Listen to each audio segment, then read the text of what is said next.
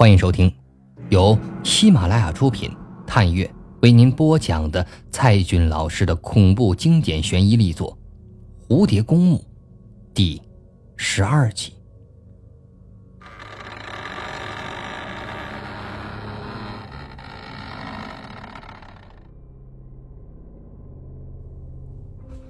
我的鬼美人！小蝶喃喃的念出了这最后一句。这是什么意思呢？鬼美人不是研究生白霜吗？难道还有其他的鬼美人？天知道那是个什么东西。还有，蝴蝶公墓网站里的神秘地图，孟冰雨究竟是怎么破译的？和诗稿又是什么关系呢？尚小蝶想着想着，便打开了电脑。上线了。根据电脑里储存的历史记录，他第三次进入了蝴蝶公墓的网站。又是开头的“美女与骷髅”的蝴蝶，再是首页的“蝴蝶公墓”四个大字。点击文字里的“地狱”与“天堂”，进入蝴蝶公墓地图，仔细的看着这幅神秘的地图。尚小蝶始终不得其门而入，上面的线路太古怪了，根本就联想不到任何的东西。蝴蝶公墓究竟在哪儿呢？他先将地图保存到了图片收藏里，又带着满腹的疑惑点击了下面的十字架。网页化作了黄泉九路的路牌。如果这张照片不是 P.S. 出来的，那么说明一定有这个路。可为什么孟冰雨在笔记里说没有呢？接着，他点击黄泉九路路牌的图片，屏幕上出现了一道古老的大门，左右门板打开，进入了一个新的网页。电脑喇叭里响起了奇异的旋律，在充满灵气的前奏之后，某个磁性的年轻女声唱了起来。瞬间，这耳朵就好像被轻轻刺了一下。这天籁般的歌声充满了整个夜晚，他的心也一下子变得空灵起来，安静。怔怔地坐在电脑屏幕前，任音响慢慢地占据耳膜，又渐渐地扩散到全身的每一处的肌肤。她，就是这个女生前天凌晨梦到的那个女生。她清晰地记得梦中那个声音，没错，就是她。你在地底潜伏，我在人间等候。你吐丝作茧自缚，我望眼欲穿，孤独。柔和的歌声带有另一个时代的风味儿似乎能融化整个夜晚。梦中的声音化为了现实，亦或是此刻。做了一个梦。随着婉转的歌声继续，他的目光落到了屏幕上，神秘的大门里露出了黑暗的甬道，居然像是电子游戏里的画面。甬道地上铺着青色的石板，从拱顶上投下白色的月光，宛如古代陵墓的地宫般，那么悠长。这首歌。持续了大约四分钟，尚小蝶仔细地倾听着每一个歌词。他发现，歌者的发声并不标准，又不是那种港台腔的感觉，而是一种更遥远的异域风情，难以言述，又充满了震撼力。随着甬道的画面不断的向前，仿佛自己正走在地底前往。这无边无际的地宫深处，音乐终于结束，甬道也自然的走到了尽头。屏幕上出现了一道紧闭的大门，这大门上写着一行字：“既是地狱，又是天堂，人人都想进入，但人人都不敢进入。”这句话就像是哲学课的作业。他重新找到鼠标，点开了这道地下的大门。就在这大门开启的刹那，电脑屏幕突然一片漆黑。小蝶还以为走进了更深的地洞，却发现电脑已经完全没有了反应。随即，屏幕又回到了 Windows 启动的画面。原来刚才是突然的死机重启了，他怎么也想不明白，怎么会突然的死机呢？焦急的等待了两分钟，电脑又进入了桌面状态，幸好并没有什么异常。他重新上线，要进入蝴蝶公墓网站，但首页无论如何也打不开了。又重试了其他的网站，都能很顺利的打开，网络传输也完全没有问题。难道是对方的服务器突然出事了吗？小蝶又使用浏览器里的历史记录，试图进入蝴蝶公墓网站的其他部分，但是依然徒劳。这个奇异的网站就好像被施了魔咒。挂上了一幅牢固的大锁，任何人都不能再进去。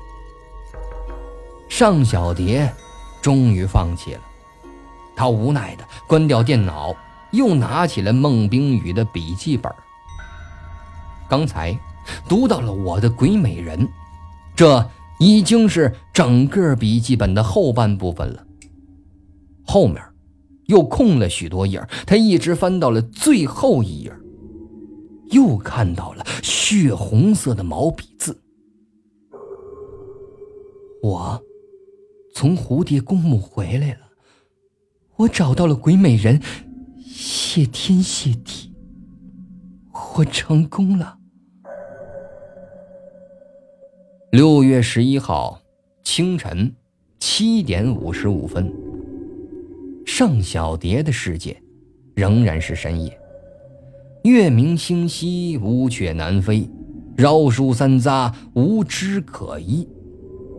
他看到了那棵大树，在月光下凄惨地矗立着，脚下是松动而肮脏的泥土。他看了看头顶，除了月亮以外，还有一栋高大残破的房子。奇怪的是，他并非要到房子里去。而是背朝着房子大门，像是刚从那里走出来。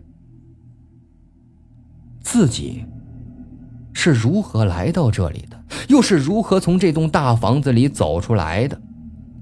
尚小蝶完全的一无所知，只知道此时此刻他来到了此地，头顶悬挂着此月，脚下脚踏着此土，眼前呈现着。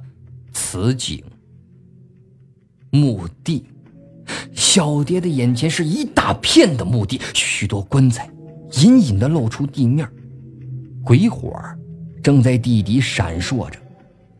正当他犹豫着要穿过墓地时，身后却隐隐的响起了某种歌声，又是那个女子的清唱，声调柔和优美。在暗夜里传出了很远，很远。是的，他又听清楚了歌词：“你，在地底潜伏，我在人间等候。你吐丝作茧自缚，我望眼欲穿，孤独。难道？难道这是幽灵的歌声为他送行？”小蝶缓缓地踏入坟场，每走一步都在颤抖着，每一寸土地下都埋着枯骨。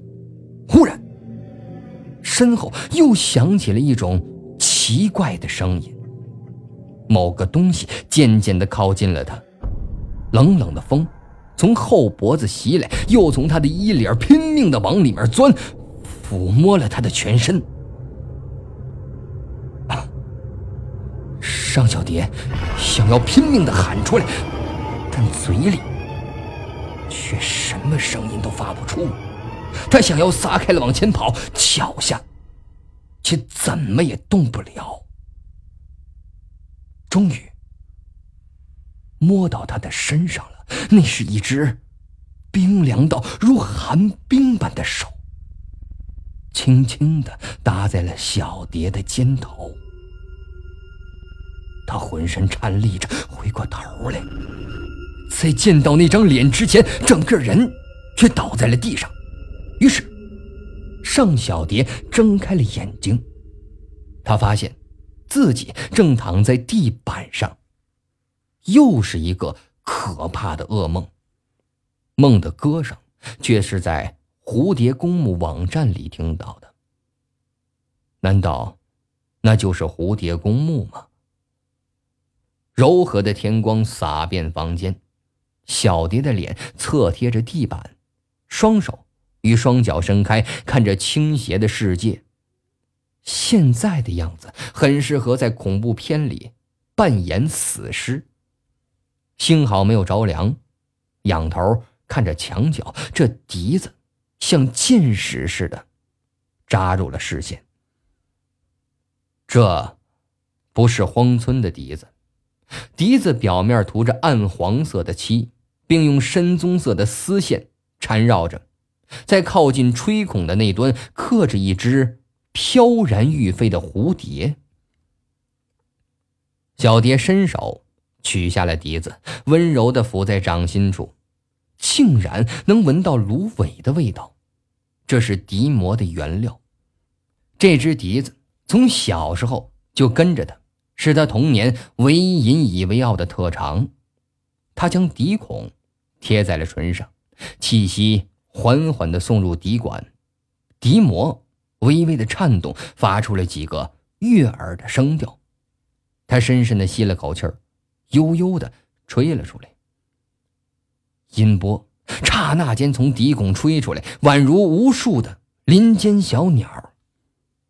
清晨的笛声有很强的穿透力，一直飞到了南唐的宫殿。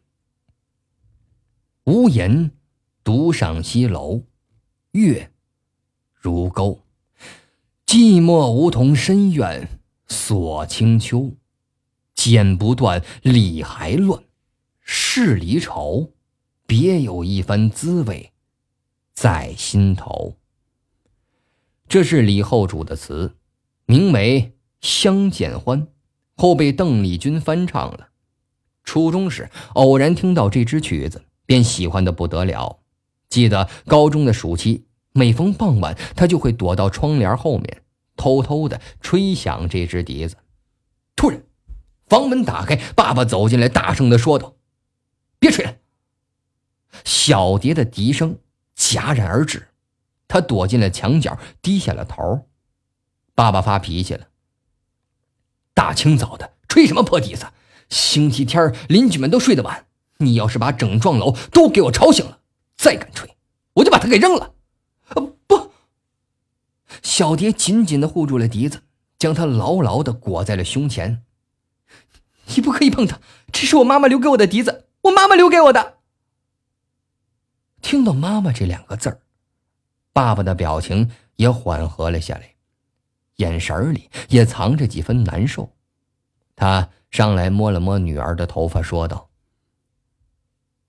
对不起啊，宝贝儿。”尚小蝶不再说话，只是痴痴的抱着笛子，仿佛是抱着妈妈的手。爸爸伤心的摇摇头，退出了女儿的房间。